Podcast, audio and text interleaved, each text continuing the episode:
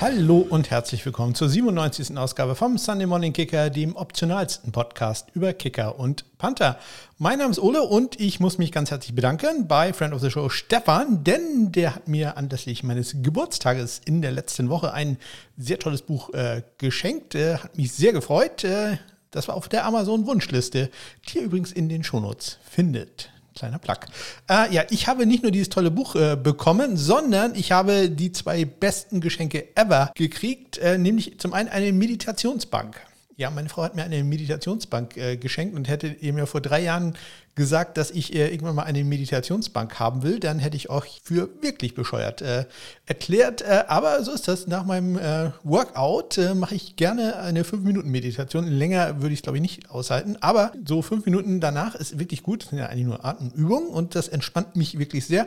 Aber ich habe da irgendwie immer auf meiner komischen Matte auf dem Boden gesessen. Das äh, war irgendwie suboptimal. Und dann habe ich gesehen, es gibt Meditationsbänke. Da macht man irgendwie seine Füße so nach hinten. sieht ein bisschen komisch aus und für dicke Leute wie mich eigentlich nicht ganz so geeignet, aber ich habe gerade genug abgenommen, um mich äh, da einigermaßen gut reinzuquetschen. Also es klappt äh, ganz toll, deswegen habe ich mich da sehr drüber gefreut. Und dann habe ich noch ein Geschenk bekommen. Auch äh, das äh, hätte ich nicht gedacht, dass ich sowas mal haben will. Äh, ein, äh, wie heißt das, Laserentfernungsmesser. Ja, und ich kann euch sagen, ich äh, habe jetzt alles ausgemessen, was auch nur geht in der Wohnung. Also ich weiß ganz genau, wie viele Quadratmeter äh, jeder Raum hat, äh, jede Ecke ist äh, von mir einmal durchgepiept worden, denn das Gerät piept äh, sehr äh, markant, sage ich mal. Meine Frau ist immer sehr beruhigt, wenn sie irgendwo in der Wohnung erst piepen hört. Da weiß sie genau, was ich gerade mache. Also ganz äh, großartige Geschenke, die ich da in der letzten Woche bekommen habe. Ja, äh, in dieser Woche relativ äh, kurzes Programm, würde ich mal sagen. Das wird äh, hoffentlich nicht allzu lange dauern, denn es geht jetzt gleich los mit den Transaktionen. Schon da ist nicht allzu viel passiert und im Hintergrund macht der Kater gerade Geräusche. Deswegen beeile ich mich schnell in den Trenner rein und dann äh, geht's los mit den Transaktionen. Informationen und News aus der Woche.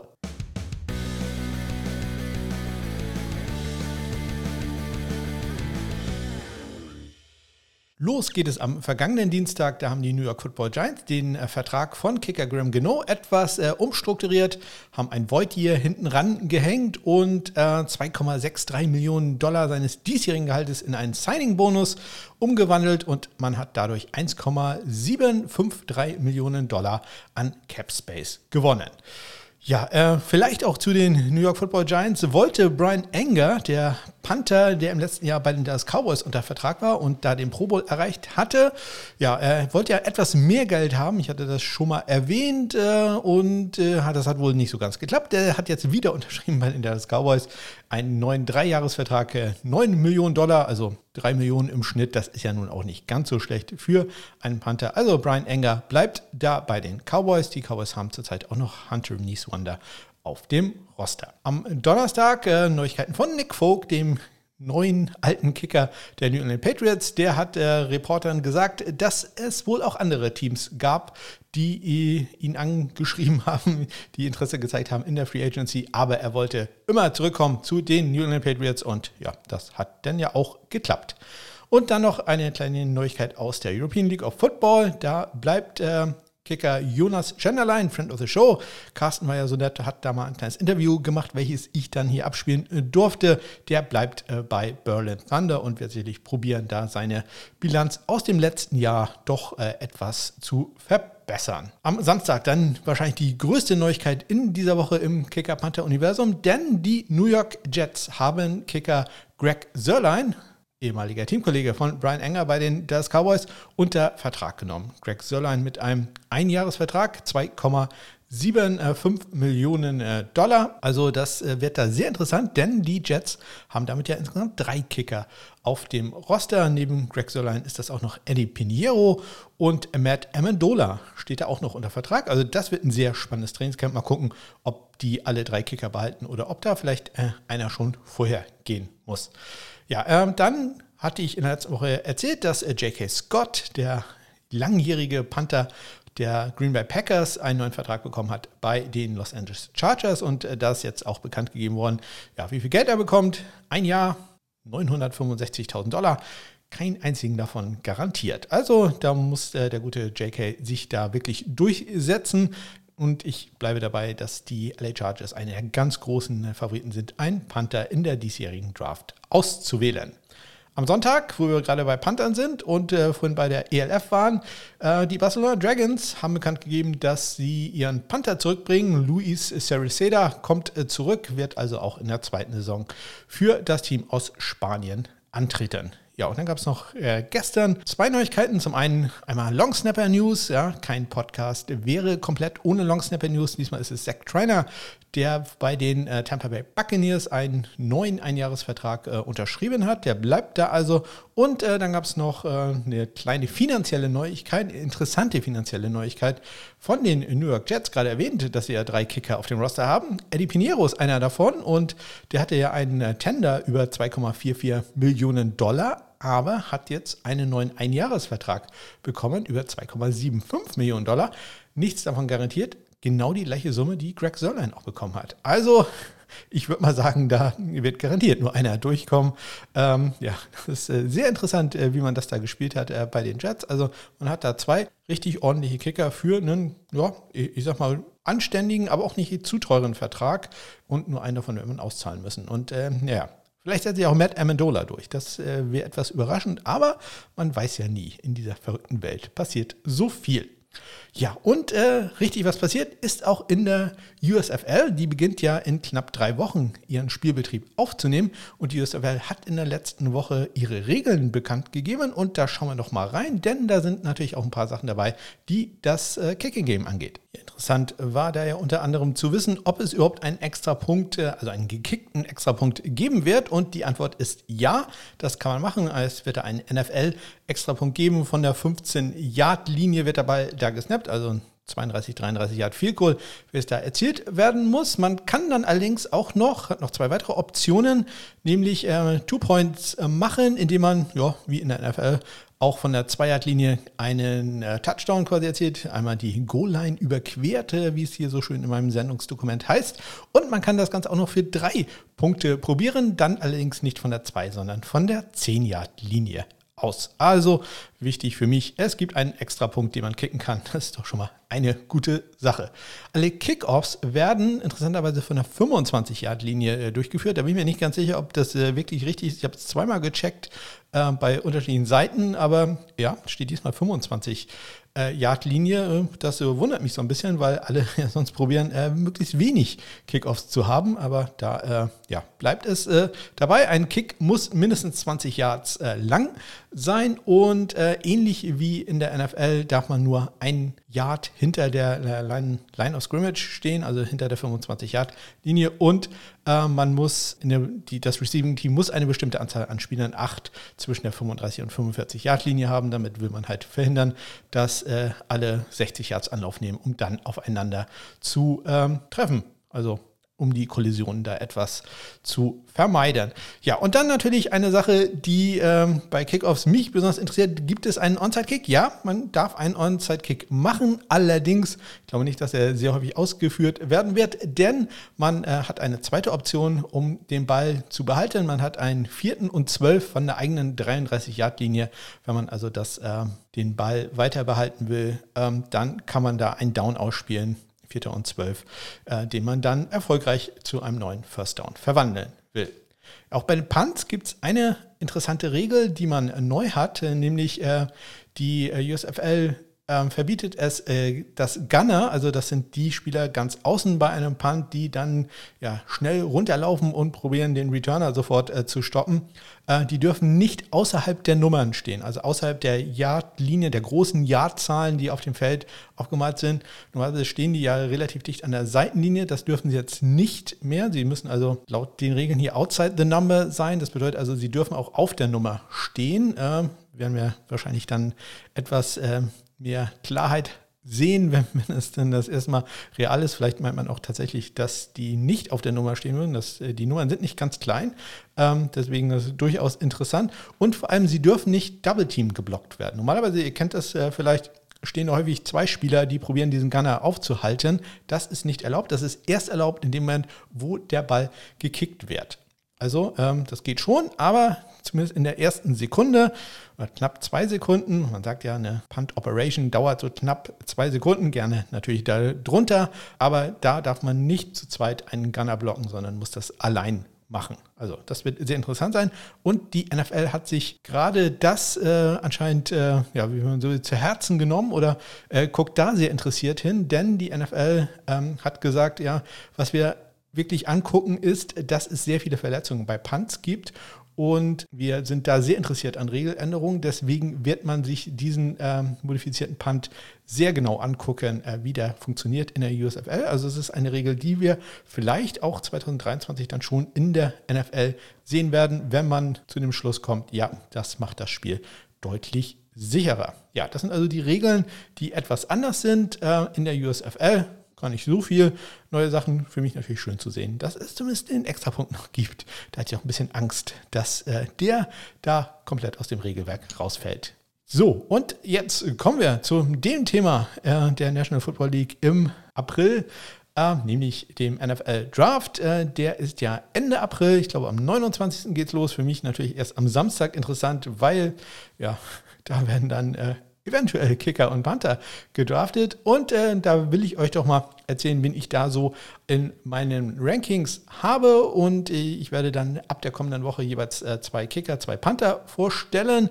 Diese Woche stelle ich auch zwei Kicker und zwei Panther vor, allerdings nur ganz, ganz kurz, denn diesmal kommen die Spieler, die es leider nicht in meine Top 8 geschafft haben. Die ratter ich da einmal in bester deutscher Football-Podcast-Tradition ähm, äh, überfordere ich euch mit jedem, jede Menge Name-Dropping. Äh, ja, das äh, behalte ich da also bei, wie äh, gute Vorbilder das äh, von mir seit Jahren machen. Ja, und äh, da lese ich dann mal kurz die Listen vor. Ich habe sie bei Twitter heute auch äh, gepostet und ja, zur Not könnt ihr natürlich über das SMKB Stat Center, Link dazu findet ihr in den Shownotes, da einfach mal reinklickern. Los geht's mit den Prospects bei den Kickern. Ja, die Plätze 1 bis 8 nehme ich ja demnächst äh, ausführlich durch. Deswegen fange ich jetzt an, einfach mal vorzulesen, wen ich auf Platz 9 habe. Das ist nämlich Jonathan Durer von den Notre Dame Fighting Irish. Auf Platz 10 ist äh, Parker White von South Carolina. Platz 11 Nick Skiba von Wake Forest. John Parker Romo, der seine Karriere bei Tulsa begonnen hat, später dann zu Virginia Tech gewechselt ist, auf Platz 12. Matt Cochlin ist auf Platz 13 von den Michigan State Spartans und auf Platz 14 mit einem Asterix äh, dran.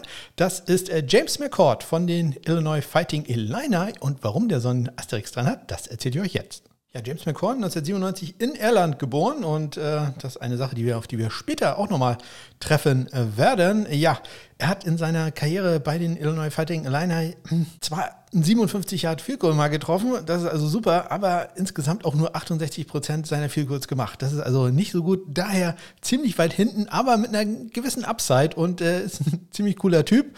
Ähm, statistisch gesehen, äh, ja, sagte er schon, sieht jetzt nicht äh, ganz so überragend aus äh, für ihn, aber unter Druck. Ganz hervorragend hat äh, Pressure Kicks, also ähm, Kicks, die am Ende der ersten oder zweiten Halbzeit äh, probiert wurden, alle verwandelt. Neun von neun, auch bei Game Winnern. Drei von drei ist er da gewesen.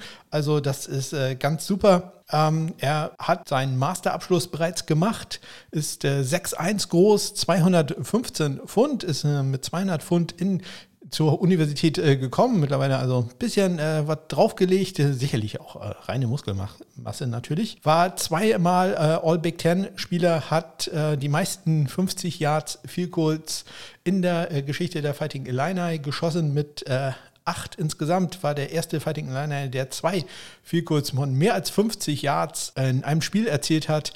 Ja, also da ist doch schon einiges zusammengekommen für ihn, aber wie gesagt, hm, halt auch ab und zu mal nicht sehr konstant, auch nur ein einziges Jahr ähm, hat er Kickoffs gemacht. Äh, das äh, muss man in der NFL natürlich dann auch berücksichtigen. Das äh, will man da dann auch sehen, dass man das da eigentlich kann. Also von daher wird da ein bisschen schwer für ihn. Trotzdem, ich habe ihm immer sehr, sehr gerne zugeguckt. Ich fand das Duo James McCord, Blake Hayes, der Panther, war für mich eines der besten, wenn nicht sogar das beste Duo in der College, im College Football in der letzten Saison und natürlich ihr wisst es, ich bin ja ein kleiner Big Ten-Fan.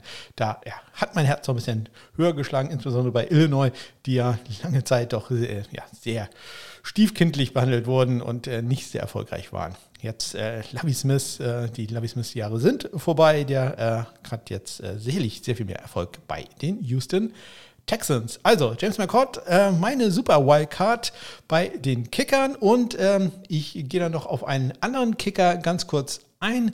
Den hatte ich auf Platz, ich muss kurz nachgucken, 11 gehabt. Es ist äh, Nick Skiba von Wake Forest. Ja, Nick Skiba, mir schon dadurch sympathisch, dass er einer der wenigen Spieler ist, der mal kleiner ist als ich. Äh, mit 5 äh, äh, Fuß 9 äh, Inches, das ist so 1,75 Meter etwa groß. 191 äh, Pfund schwer ist er, als er ins College gegangen ist, noch leichter gewesen. Aber hat er nur 185 Pfund gewogen. Also äh, da hat man ihn sicherlich nicht unbedingt für einen größten Footballer gehalten oder äh, wurde nicht äh, automatisch als Footballer identifiziert, sagen wir es mal so. Was er aber geschafft hat, ist einen NCAA-Rekord aufzustellen, denn er ist der Spieler mit der höchsten Trefferquote in der Geschichte der, äh, des College Footballs. 89,9 Prozent, also ganz knapp unter 90 Prozent aller Vielkurz hat er gemacht und wir dürfen nicht vergessen, im College Football ist ein Kicker, der so 75 Prozent seiner Field macht, schon sehr gut. Er war dreimal der Semifinalist, Halbfinalist für den Lou Groza Award, den Preis für den besten College Football Kicker, nämlich im Jahr 2019, 2020 und auch im Jahr 2020. 21. Ja, warum ist er dann nicht ein bisschen höher bei mir im Ranking als nur auf Platz 11? Sein längstes Field Goal gerade mal aus äh, 49 Yards. Das äh, ist so seine Schwäche. Kein äh, sehr starkes äh, Schussbein. Hat in seiner ganzen Karriere ein einziges Field Goal aus über 50 Yards probiert und äh, das war leider nicht erfolgreich aber auch er perfekt äh, bei Game Winnern, drei von drei da in seiner Karriere. Und äh, nur um den vielleicht mal zu hören, sein äh, erfolgreichstes äh, oder der Durchschnitt seiner erfolgreichen Field Goals war ähm, keine 33 Yard lang. Also der durchschnittliche Kick bei ihm, der gut war, war, war noch nicht mal aus 33 Yards. Wenn man sich das ähm, mit zum Beispiel James McCord ähm, vergleicht, bei dem war der Schnitt äh, über 40 Yards. Also gut 8 Yards äh, länger war das äh, durchschnittliche gemachte Figur von James McCord gegenüber Nick Skiba. Trotzdem ein Name, äh, den ich unbedingt erwähnen wollte, Nick Skiba von den Wake Forest dem Deacons, der Rekordhalter für Genauigkeit bei den Field Goal Schützen. Und damit gehen wir rüber zu den Panthern. Wer hat es da denn leider nicht geschafft, in die Top 8 zu kommen? Ja, auf Platz 9 ist da gelandet Ryan Wright von äh, Tulane. Auf Platz 10 Daniel Whelan von der Universität Kalifornien Davis. Bailey Flint auf Platz 11 von äh, den Toledo Rockets. Auf Platz 12 John Haggerty von Western Kentucky. Ben Griffiths von USC, ein Australier, auf Platz 13. Mac Brown von Ole Miss auf 14 weitere Australier, Kirk, Christodoulou. Ja, äh, ist lustig, dass ich mich bei Kirk verspreche und Christodoulou gut aussprechen kann. Er ist auf Platz 15 von den Pittsburgh Panthers, Julian Diaz äh, von Nevada auf Platz 16, Tommy Heatherly von Florida International auf 17 und Cesar Barayas, der hat seine Karriere bei Southern begonnen und bei Louisiana Tech beendet, ist der letzte Panther in meinem Ranking auf Platz 18. Ja, und ganz kurz vorstellen möchte ich euch äh, da zunächst einmal Daniel Whelan von der Universität Kalifornien Davis. Go Aggies! Daniel Whelan, genau wie James McCord, ein Ire in äh, Dublin geboren, ist dann zur Highschool-Zeit in die USA gegangen, hat da in Südkalifornien äh, Highschool Football gespielt, ist mit 6 äh, Fuß 5 Inches ins College gegangen, also schon eine sehr gute Größe gehabt und ist mittlerweile sogar 6 Fuß 6 Inches groß, 221 äh, Pfund schwer. Also ich würde mal sagen, auch äh, gute Quarterback-Maße, die der gute Daniel da hat. Ja, UC Davis als FCS-Schule durchaus bekannt für äh, gute Panther. Colton Schmidt beispielsweise oder auch äh, Colby Watman waren äh, da auf dem College und haben ja später in der NFL gespielt. Colby Watman sehen wir demnächst auch in der USFL. Da ist er ja als äh, gerade unter Vertrag genommen worden. Daniel hat in seiner Zeit äh, auf dem College ähm, insgesamt drei Jahre als äh, Starter verbracht, hat dabei einen 43,2 Yard Schnitt gehabt, 67 Yards war sein längster Punts und äh, hat insgesamt 66 Punts in die 20 äh, Yard Linie gebracht. Das ist der drittbeste Wert hinter den beiden gerade genannten Panthern in der Geschichte der Aggies. In seiner Highschool-Zeit auch gekickt. Das äh, allerdings hat er dann im College nicht mehr gemacht und äh, ja, war die ganze Zeit ein Superstudent, hat, äh, wie es so schön heißt, ich kann es schlecht übersetzen, Sustainable Environmental Design studiert. Also äh, ich hoffe, da kann man dann auch wirklich was mit anfangen. Ich glaube, äh, UC Davis ist ja nicht unbedingt so eine Partyschule, wo man da einfach nur hingeht äh, und irgendwie so ein Diplom in die Hand gedrückt bekommt. Da muss man auch tatsächlich was für machen und mal gucken, ob es trotzdem mit der NFL-Karriere klappt. Das könnte auch klappen bei meinem Panther, den ich auf Platz 9 hatte. Denn Whelan war auf Platz 10 und auf Platz 9, also ganz knapp verpasst äh, den Sprung in die Top 8, hat Ryan Wright von den Tulane Green Waves, von der Tulane Green Wave. Ja, Ryan Wright, ein Spieler mit echtem Linebacker-Format, 6 äh, Fuß 3 Inches groß, 255 Pfund war er mal schwer. Mittlerweile ist er aber runtergekommen auf 245 Pfund. Er war vier Jahre lang Starter für die Tulane Green Wave, hat äh, dabei einen Schnitt von gut 44,5 Yards äh, brutto erreicht. Ähm, ja, Problem bei ihm so ein bisschen seine Power Punts. Also das sind die ähm, Punts, wo er einfach nur draufhauen muss. Der äh, Schnitt, den er dabei erreicht hat mit äh, knapp 47 Yards, eigentlich gar nicht äh, so schlecht. Auch wenn man das natürlich, also kann das immer schlecht äh, mit äh, Matt Riser vergleichen, denn der hat da 57 Yards erreicht, allerdings auch bei deutlich weniger äh, Punts, die er da hatte. Da ähm, ja, sieht das immer ganz gut aus für den Schnitt, wenn man da nicht ganz so viele hat. Aber er hat halt auch relativ viele Critical Punts gehabt. Äh, ich rede über Brian Wright. Der hatte nämlich 29, das bedeutet äh, 25,4 Prozent aller Punts, wo er einfach nur draufhauen müsste, sind ihm nicht wirklich gelungen, sind noch nicht mehr 40 Yards weit geflogen. Das ist so sein äh, Problem. Ansonsten seine Zahlen alle richtig ordentlich. Also kann mir gut vorstellen, dass der mal in ein Camp eingeladen wird. Er hatte ähm, 59 Punts, die er in die 20 gebracht hat, immerhin sieben in die 5. Alle Werte da in seiner ganzen Karriere. Hat eine In-20-Rate von 1,4. Das ist halt ja so an der Grenze von äh, nicht, nicht wirklich mies, aber halt auch noch nicht richtig gut. Da will man dann gerne einen Wert haben, der über ähm, 1,5 ist. Ähm, ja, und hat eine Touchback in 20 zu Touchback-Rate auch nur von 3,0. Da hätte man ja auch gerne einen Wert, der, ja, ich sag mal, deutlich über 5 liegt. Deswegen, ähm, trotz seines Linebacker-Formats, leider nur auf Platz 9 gelandet und damit nicht in der Top 8, dass er da etwas ausführlicher beleuchtet wird. Ich hoffe, aber ihr behaltet den Namen trotzdem im Hinterkopf. Ryan Wright von Tulane. Und das war sie auch schon, die 97. Ausgabe vom Sunday Morning Kicker. Ich spreche das jetzt zum fünften Mal ein und diesmal klappt es äh, vielleicht, eventuell. In der nächsten Woche werde ich dann etwas tiefer eingehen in die äh, Draft Coverage. Es geht los mit den Plätzen 7 und 8 bei den Kickern und bei den Panthern. Bei den Kickern ist das Hunter Duplessis von UTSA und Blake Mazar von SMU. Und äh, bei den äh, Panthern wird es sein Blake Hayes von Illinois und Trenton Gill von North Carolina State. Ich wünsche euch eine ganz großartige Woche. Bis dann.